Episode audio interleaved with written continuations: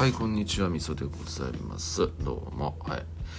えー、っとね久しぶりでございますね。はい、えー、実に久しぶりです。また1週間ぶりだなというところなんですけどえー、まあなんか出社ばっかしてたなというようなそんな感じだったりしますというところですね。まあ先週の金曜日にあれですよ、あの写真をね撮りに行ったと。いうようなところがありまして、えー、まああの嫁さんのね提案でというところなんですけども、えー、まあ改めて写真館みたいなところで撮れてね良かったなというようなところではあるかなというところですね。はい。まあ言うてね、そんなにね、まあ今ってそん、あのー、僕はそんなにね、写真とかって重視するタイプとではないというか、意外とこう撮ってもね改めて見ることってそんなになくてまあ折を見折を見て、えー、なんか改めてねえー、目についた時に目にするとあ懐かしいなみたいな感じで思うんですけどなんかまあその程度のものででそういうのって別に改めて撮った写真じゃなくてもそういうふうに思うわけじゃないですか。だからまあなんか、えー、撮ろうが撮る前が普段の写真とかでいいんじゃないのかなっていうようなそんな感覚がありのではあるんですけどまあ普段ねしないような格好で子供2人が写真撮ったっていうところにね、まあ、意義があるかなというところもあるのでねえー、まあまあまあまあ良かったのかなというようなところもあるかなという感じです。はい、でまあ先週末っていうかこの間の日曜日にねあの競馬で一番、えー、馬券が売れるレースとしておなじみの年末の風物詩有馬記念というレースがありまして、えーまあ、残念ながらねえー、去年の勝ち馬でありあのジャパンカップは天皇賞っていうレースを勝ったイクイノックスっていうまあね引退をしたというのはなんか前にも話したような気がするんですけど、まあ、引退をしてしまったんですけど、えー、まあイクイノックスを除いたね強い馬ほぼ出るみたいなそういうような状況だったんで、非常に楽しみにしていたわけなんですけど、えー、勝ったね馬がねあの武豊っていうねジョッキーが乗ったねえー、馬でして、え、過去にこのイクイノックスっていう史上最強馬を任した馬って2頭しかいないんですけど、まあ、そのうちの1頭で、えまあ、ダービーというね大一番を勝った馬なんですよドーデュースっていう。で、まあ、イクイノックスに普通にあのここの秋の2戦では負けてきたわけなんですけど、まあ、見事有馬記念でね、えー、復活の勝利と。いうようなことをしてですね、えー、まあもう武豊も54歳とかっすよね。はい、54歳って恐ろしいなと僕が小学校の頃とかにね、えー、若手の天才ジョッキーっつって出てきてね、えー、それ以来もずっと競馬でも常に最前線の超一流ジョッキーとしてやり続けてきてね54歳っつったらもうね普通の人だったらもう衰えまくっちゃってね全然勝てないみたいな感じの年にもかかわらず、えー、今年は G12 勝もしてね結構な怪我したのにまたそこから復帰しての、えー、勝ちみたいなところもあるんでねまさにこう鉄人みたいなねそんな感じを覚えるなというような感じでしたね。うん。まあ、えー、感動的なレースでした。はいまあ僕は普通に馬券を外したというようなところはちょっと悲しかったんですけど、まあ、いいレースを見るとね、えー、馬券の当たり外れ関係なくね、えー、いい気分になりますんでね、えー、よかったなというところですね。はいまあ、本当なんかね競馬のそうやって終わった後の感覚からしてまあやっぱ馬券の当たり外れっていうよりも、えー、名レースを見れたか見れないかみたいなそういうところがねやっぱでかいんだなって僕の感覚的には思いますね。馬券当たってもねなんかこうしらけるなみたいな場合とかっていうのも結構あったりするんですよねなんかこう始まる前はあのこの馬とこの馬の一騎打ちだろうみたいな感じで言われてる言われてたのに全然関係ないね馬が勝ってしまうとかね、えー、まあ、それはそれで後になって振り返るとあのなるほどなっていうかまあ、えー納得だなっていうふうに感じることなんかも多いんですけど、まあ、その場としては結構しらけるみたいなねそういうような感じになっちゃったりするんでね、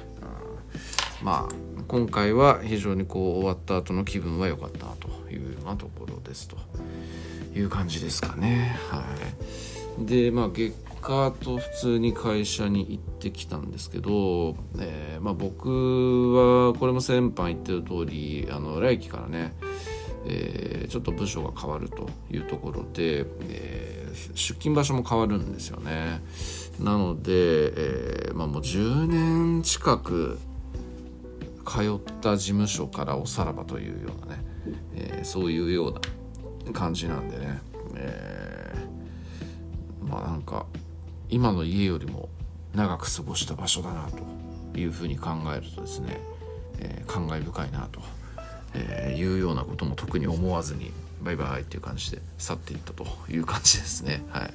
まあ別に会社の職場に愛着がわかんなって、えー、思いましたね。うん。そしてこう、机の中のものっていうのがあったわけなんですけどもね、えー、こうコロナ禍に入ってテレワークが普通になって以来ですね、えー、机の中って全然整理してなくて、まあ、3年前の書類とか普通にボンボン出てくるわけですよ。でも3年間使ってないしあの書類とかなんて必要あるわけがないので、えー、もうなんか全て捨てましたね。えー、あともう過去10年ぐらい前に営業やってた頃に名刺もらった名刺とかもあったんですけどそれも全部捨てましたね。なのでなんか引っ越し用の引っ越す荷物っつったらなんか筆記用具と電卓とうちはうちわとあと充電器ぐらいしかないみたいなそういう状況でですねあのコンビニのちっちゃい袋を1袋で済むっていうね、えー、すごいそんななんかさ詐称な、えー、お引越しという感じになってですね、えー、まあ、新規一点身軽にね、え行きたいなというような感じで思ったというところでしょうかね。はいえー、まあなんかもう物への愛着とかね執着とかね、え使うだろうみたいなねそういう感覚っていうのはやめようという感じで思ったというところもありますという感じでしょうかね。はい。えー、っと、まあ、あとはクリスマスがあったね。クリスマスね。うん。まあ、普通にうちの我が家のクリスマスパーティーは、えー、結構なごちそうを作ってるわけなんでございますけど、まあ、なんだろうな、ローストビーフと、あとは豚肉の煮込みとサラダとパンみたいなそんな感じだったのかなうんまあ、ローストビーフがねあのすげえうまいうまいっつって子供が食ってくれたんですけど、まあ、あんま普段ねいっぱい食べない子なんですけどもなんか美味しかったのかすげえ食ってですね食ったおかげでですねなんか夜にお腹痛いっつって、えー、ゲリピーしてましたねはい牛肉はね、あのー、油の融点が非常にこう高いのでね消化が悪いんですよね。豚肉とか鶏肉に比べると非常にこう体の中のに体に負担がかかる食い物っていうねあ肉だっていうねそういうようなところがあったりするんでねあんまり食いすぎるとそういうことになるんでね、えー、気をつけた方がいいなというふうに思ったというところですね。子供の事例を見てね。はい。えー、まあそんな感じで平和だったわけなんですけどなんかあの高島屋のねケーキがえー、配送されてきたらぐちゃぐちゃになってたみたいななんかそんな話があったみたいですね。よく知らないけど。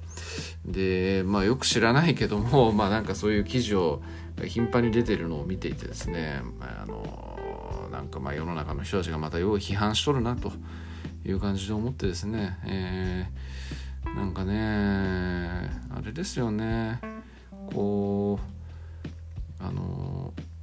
自分があいあのそういう加害者側になった時の、えー、加害者とかなんかついやっちゃったみたいな時のねあのの立場に立つみたいなことっていうのが人って意外とできないよなっていうふうに思うんですよね。まあ、もしくはそんなことがそういうこう顔の見えない場では必要がないっていうふうにそういう場所でコメントする人は多分思ってるんだとも思うんですけどもこうなんかまあいやまあこれもなんかもう何度も言ってるような話なんでまたまたこの話かよっていう感じではあるんですけどいやなんかまあ見苦しいなと、う。ん、まあ見なきゃいいんですけどもね。見苦しいなというふうに思うわけでございますよね。うん、なんか羽生結弦さんが、えー、文春で批判をされているうんぬんみたいな話とかでもね、えー、なんかまあ羽生結弦はもともと怪しいと思っていたとかね。えー、奥さんを守れない人間が何言ってもうんたららみたいなね。なんかそんなコメントとかあったりとかね。あとまあ大きいニュースじゃないですけどもなんかこうキセル乗車をしたかなんかっていうのでね、えー、こう夫の定期を使ってキセル乗車をした女性がいると。でその女性がそれが駅員にバレて、えー、その場でなんか80万円ぐらいの請求をされたというような話なんですよね。でえ？って普通に僕は思ったわけですよ。うん、まあ確かに悪いことだけど80万ってなんやねんと思って。で見てみたらあのえー、要はまあなんか決まってる法律があるらしいんですよねそういうキセル乗車にまつわる法律みたいのが。でこう不正をしたと思わしき、えー、最大限の、ね、運賃の3倍の請求2倍か3倍の請求をすることができるみたいなそんなのがあるみたいでだからこう定期券が3ヶ月前とかからその定期券があるんだとしたらその3ヶ月前3ヶ月分の運賃の3倍かなんかを、えー、請求したみたいなそんな話らしいんですよね。でまあこれ法律で決まってる話だという話なんで、えー、まあまあ、うん、それについての是非は問わないんですけどでもまあ普通になんかそれを当事者の身になったらねなんかあの知らんでやっちまったみたいな話であなんかでもそれちょっとあまりにも悲惨だなみたいな感じで思う部分はあるわけですよ僕なんかでもね。でもコメントに書いたのはねもうなんかその知らないでやったらば済まされるわけない。